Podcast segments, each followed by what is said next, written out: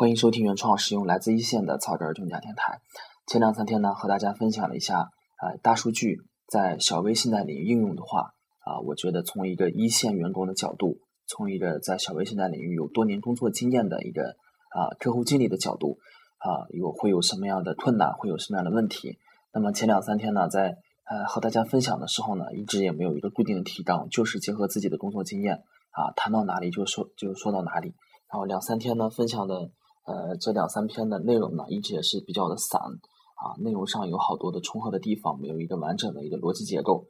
那么昨天呢，啊，我把这三篇电台的内容呢，糅合成了一篇，糅合成了一篇的呃文章，文字文章，然后推送到了我的曹真正家微信公众账号上，然后获得了非常不错的反响。那么今天呢，我就啊，再结合这个文章呢，我再集中的和大家分享一下啊，我对于啊用大数据去做小微贷款的话。啊，会有一些什么样的问题？那么，呃，这篇文章的题目呢，也就叫做用啊小大数据做小微贷款的话啊，有什么样的难题？那么，其实一直在炒这个，从大数据是从什么时候开始被关注的呢？啊，最早是从阿里巴巴，大概是四五年之前呢，呃，阿里小贷就是通过他们网站去分析客户在上头的一个交易流水来发放贷款，比起传统的啊这种。啊，用人海战术，现在玩去实地调查这样的方式呢，省时省力又省事儿。然后一直最近几年呢，这个事情一直就在被关注。一开始呢，啊，就是说大数据的应用呢，就是集中在这个电商领域，就是在他们自己那个小范围里头的客户。那么最近几年呢，随着技术的发展呢，这大数据的应用呢，啊，更加广阔了。尤其是前几天，就是我们这个国家的首啊首个民营的网络银行啊，前海微众银行开业的时候呢，啊就。当着这个国家总理李克强的面儿发放了第一笔啊，这个用大数据和人脸识别技术啊分析发放的一笔贷款啊，引起了非常大的关注。那么啊，引起关注的一个最大的一个原因呢，就是在于他们发放这笔贷款呢，就是通过大数据分析啊，如他们银行的人介绍，就是我们分析通过大数据分析客户的一个社交数据来作为我们贷款的一个主要依据。然后当时是给一个卡车司机呢放了啊三点五万元的贷款啊，然后。啊，这个网上又是热议一片，就觉得好像就是说，啊，又要好起来。就是说，比起传统银行的信贷员实地调查这种啊非常麻烦的，而且现在各家银行呢，在做这个呃，就类似像民生包商做小微贷款做的比较好的这种金融机构呢，啊，也开始在反思这种人海战术，靠靠着信贷员去调查呢，啊，确实是成本比较高。那么借着这个本身传统金融机构啊在踌躇啊在徘徊的时候呢。又恰巧又出现了这样的一个新新技术啊啊，网上一片热议啊，且不说是专家也好，教授也好，业内的、业外的都在热议说这个技术是革命性的，能取代我们传统的方式。那么其他的也就不谈了。我作为一个有着四五年工作经验的啊，在亲身接触客户啊啊，我发表一下自己对于这个啊大数据在小微贷款领域的。啊，我认为是有一些缺陷存在的。其实文章一开始我是想写这个缺陷，因为啊，作为一个跟客户亲身接触的，作为一个做小微贷款的啊，亲自在做的一个有四五年工作经验的客户经理呢，我认为他们是有缺陷的。后来又觉得这样写的话是有一些太过于啊，太过于就是说啊直白，就写成一个难题。就是说啊，本身这个大数据呢，对于一个啊在社会上呢，它还是处于一个新技术，就是它属于一个新的领域。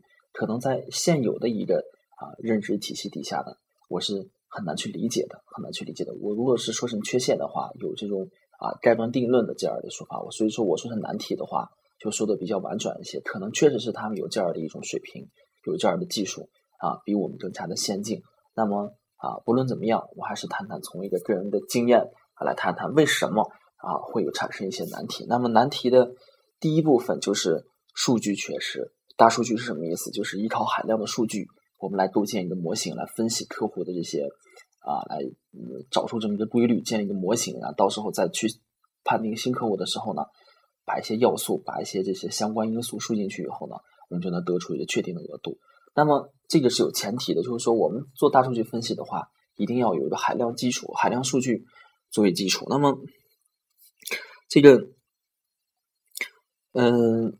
如果是把这个大数据技术放到小微企业身上呢，我发现这个就啊会产生很多很多的问题。那么首先呢，数据会缺失。小微企业企业本身就是一个啊经营非常灵活的这么样一个类型的企业。那么据啊，小微企业存活的生命周期短，从事的是国民啊，就是说非常底层的一些行业，而且从事的生意类型呢也比较复杂多变，这个是业内公认的，业外也是公认的。所以说，在实践当中呢，如果说我们去给一个小微企业去发放贷款，我们的第一步就是，不论你是线上还是线下，不论你是网络银行还是传统的金融机构，我们要做的第一步都是一件事情，就是去核定生意的主体。去核定生意的主体。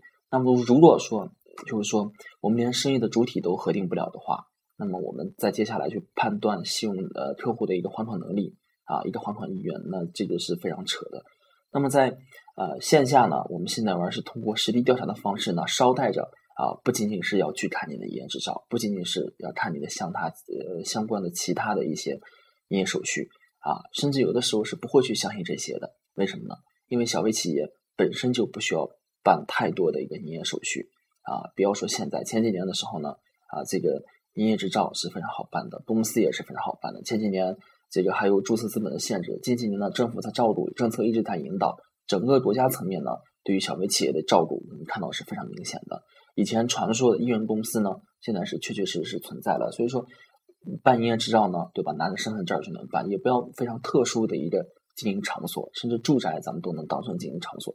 所以说，在这儿的情况底下呢，我们完全如果说靠线上的这种方式去核实它生意主体是否存在的话，这个风险是非常大的，对吧？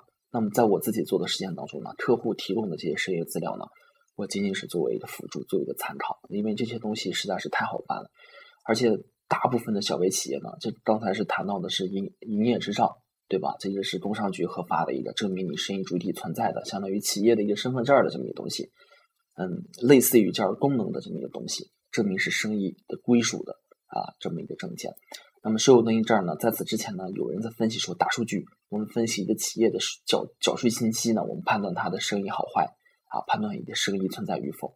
那么能说出此番论调的呢，我保证他一定没有做过小微贷款，对吧？最起码没有说深入到。啊，社会当中去去仔细的去调研一下，说小微市场是个什么样的实际状况？可能仅仅是天天坐在电视前看新闻，或者在图书馆啊一本书一本书看得出这样的结论。那么事实是怎么样的？在大部分的百分之啊，这个我不能说一个确定的比例，就是说大，因为我自己也没有做过这个啊实际的准确的一个整体的调研，就是说大部分的企业呢，实际上在税务这块呢啊都知道是怎么回事儿，对吧？存在一定的避税的一个空间，对吧？因为啊，有好多咱们本身国家在这块的一个管制也不是特别的严，有避税，对吧？又有逃税啊，想通过银行的对公账户，按道理，对吧？你生意的一个银行流水都要通过对公账户走的，实际上呢，非常少有走这个对公账户的啊。还有这个税务登记证啊，很多的企业就不需要办这个税务登记证小尤其是小微微小企业，对于政策照顾，地理位置偏僻，你这个税务登记证根本就不用办，你想通过。啊，你要通过税务登记信税务登记信息去判断它的一个经营情况的话，那这个是非常扯的，连这个东西都没有，你怎么去判断？所以说更不要提什么通过电费、水费、电话费啊来判断这个客户的一个信用状况啊，这个是一个啊，是纯属是一个无稽之谈，最多是理论上的探讨，在实践当中呢，这个连一个呃都不要说进行不下去，连一个头都抬不了。那么第二个呢，是小微企业的一个经营模式比较简单。啊，是比较经营模式比较简单，就讲到了刚才就是说这个啊办这些乱七八糟的东西啊，手续是呃经营模式比较灵活，就是说你这些营业手续不用办，经营模式比较简单的，就是我们网上所理解到的啊，这个想通过这个公认的啊第三方的资料，比如说银行流水，比如说收入登记证，比如说其他方面资料来判断你的小微企业的一个经营状况的话，我们会发现是非常困难的。前段时间中信银行推出一个贷款叫做 POS 贷，就是说通过小微企业。POS 机上的流水来反映他们的一个呃呃一个经营情况，来作为我们贷款的一个主要核定依据。那这贷款呢，我认为它是推行不下去的。大部分小微企业呢，能走流水的到底有多少？开一个小超市，对吧？我一次去消费三五块钱的东西，买十来块钱的，我有必要去刷卡吗？对吧？呃，不要说在中国，在美国这个普及率都是非常低的。所以说呢，这个很难去推行下去。小微企业以现金交易为主，就是夫妻点，对吧？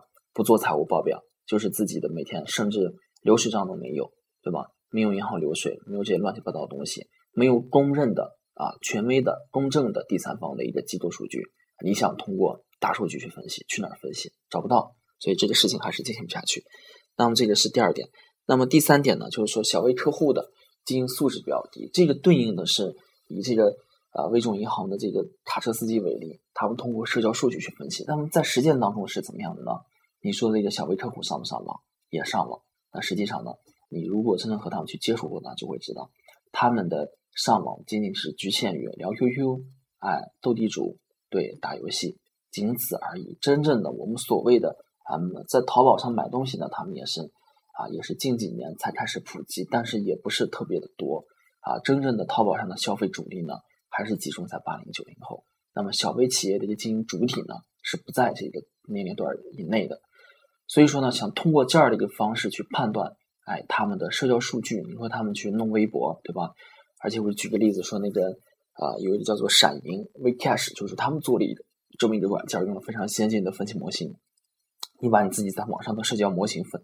数据输进去就能得出你的贷贷款额度，然后我自己亲身去试了一下，打开以后我就发现上头要求输的大概就这么几项啊，要你输人人网的账号，让你输淘宝的账号，让你输啊你的学历认证啊，要输你的这个呃微博啊，要输你的这个其他，就是一些社交网站。分析完以后给我得出的一个信用额度是两千块钱，对吧？那么我最起码还有一个尝试的机会，且不说这个金额比较小。那么对于大部分小微客户来说呢，你上面所谈到的微博。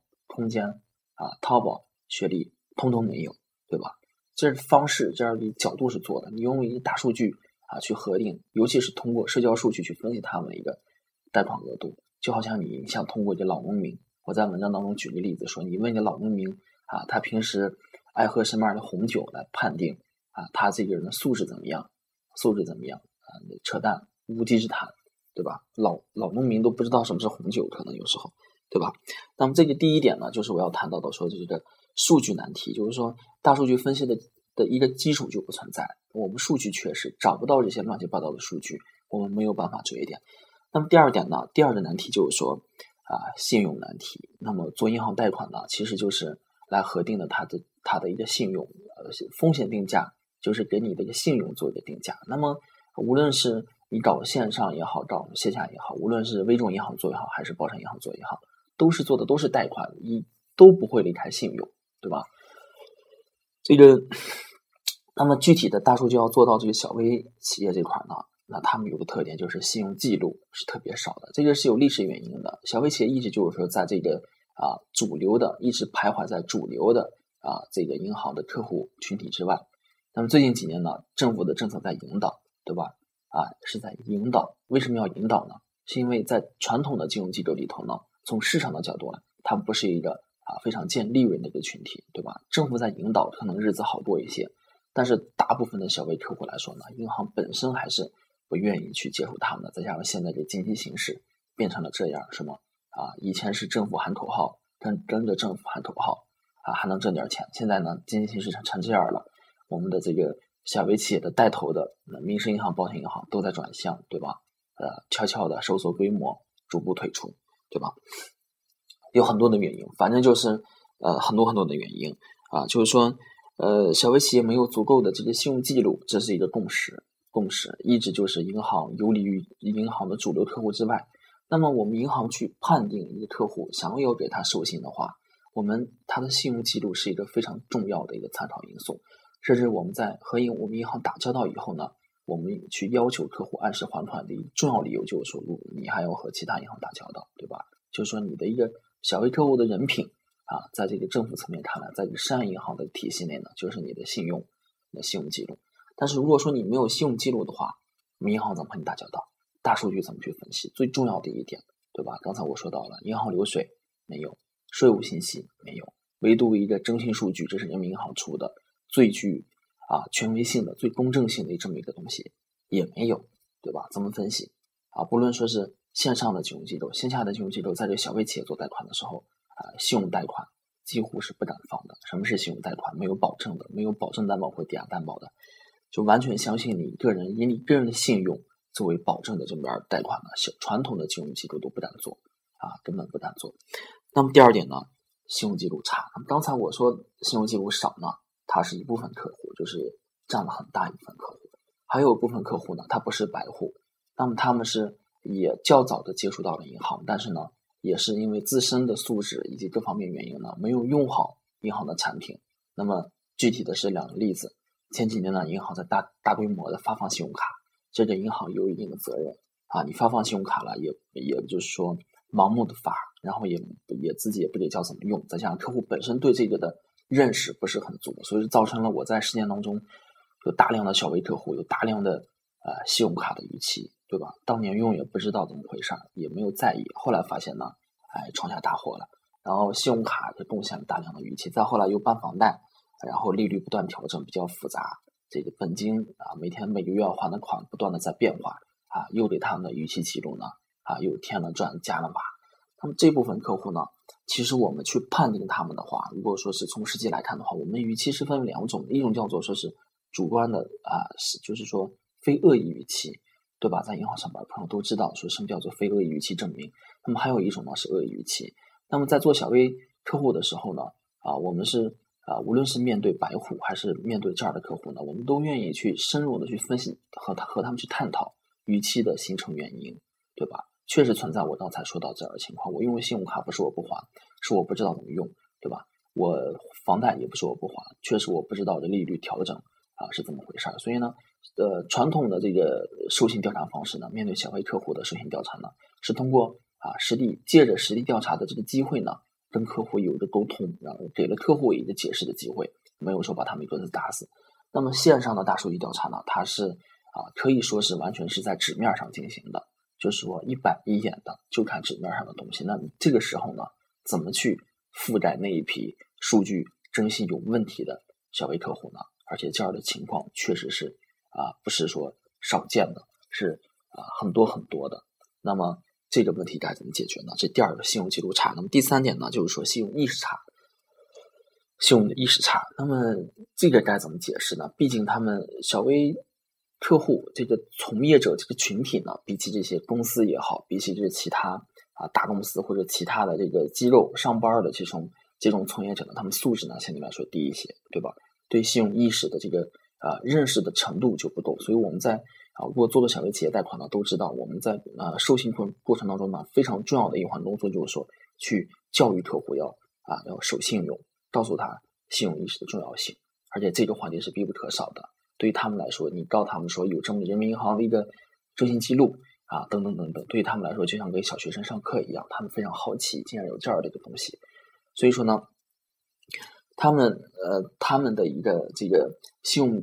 意识呢是非常差的，所以呢，尤其是对于小微客户来说，那么我们也我们也能看到这个啊，小微企业的这这个实地调查呢啊是永远不会去少的。就是说，实地调查是小微企业啊授信调查的一个核心。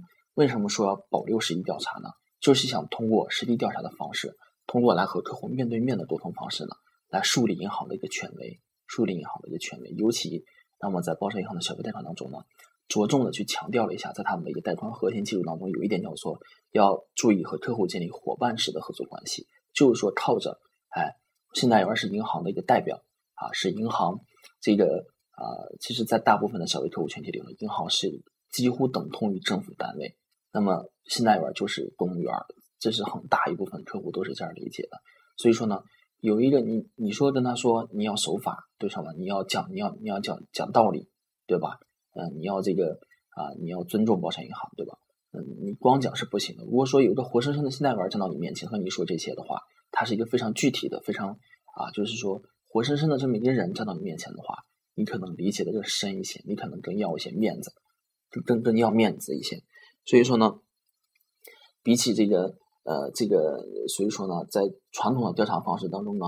啊，银行信贷员的实地调查呢，就起到了这么样的一个效果呢，起到了一个非常好的一个威慑，起到了非常好的一个维护作用，这个是非常非常重要的。那比起，尤其是对于小小微客户来说，你跟他讲法律啊，讲道德，你跟他讲这个包商银行想用包商银行品牌去感化他啊，讲讲后话，都不如这个活生生的信贷员站到面前啊更有效果，更有效果。那么翻过来再看一下，假如说把这个实地调查，把这个啊什么银行代表的信贷员。站到你面前，这个环节都省了，就是单纯的冷冰冰的啊，放到线上去审批。那么银行贷款其实就是收或放的艺术，放和收的艺术。你光想放了，怎么会收，对吧？啊，收不回来贷款啊，就不叫贷款了，对吧？你都要考虑这些。那么这个呢，就是说这个呃，用大数据做小微贷款的这个几个难题，就是作者一些个人认识。昨天呢，在这个微信公众账号上做了推送。那么可能也是比较主观，而且在整篇文章当中呢，用了最多的表述，就是说大部分、很多、大概。因为确实呢，如果说要找一个，那么我认为这个我的判断是正确的。当然，如果说更想让这个。呃，文章更加的啊，让人相信的话，需要确凿的这个数据来支撑，但是这个工作量是特别大的。但是啊，这是一个经验之谈，我认为是对于大家理解，说是啊，用大数据做小微贷款，我认为是有帮助的，不会说让现在一提到大数据就像神一样的存在。大家对于大数据的理解呢，就感觉是无所不能啊，就感觉好像做一个数据模型就能搞定所有的事情一样。我认为从我一个多年经验的一个。呃，一个客户经理的角度来说呢，这是呃，这是就目前情况来说呢，啊，它是不可以的，它是不可以的。那么这个呢，就是今天要和大家分享的全部内容，用大数据做小微贷款的几个难题。谢谢大家。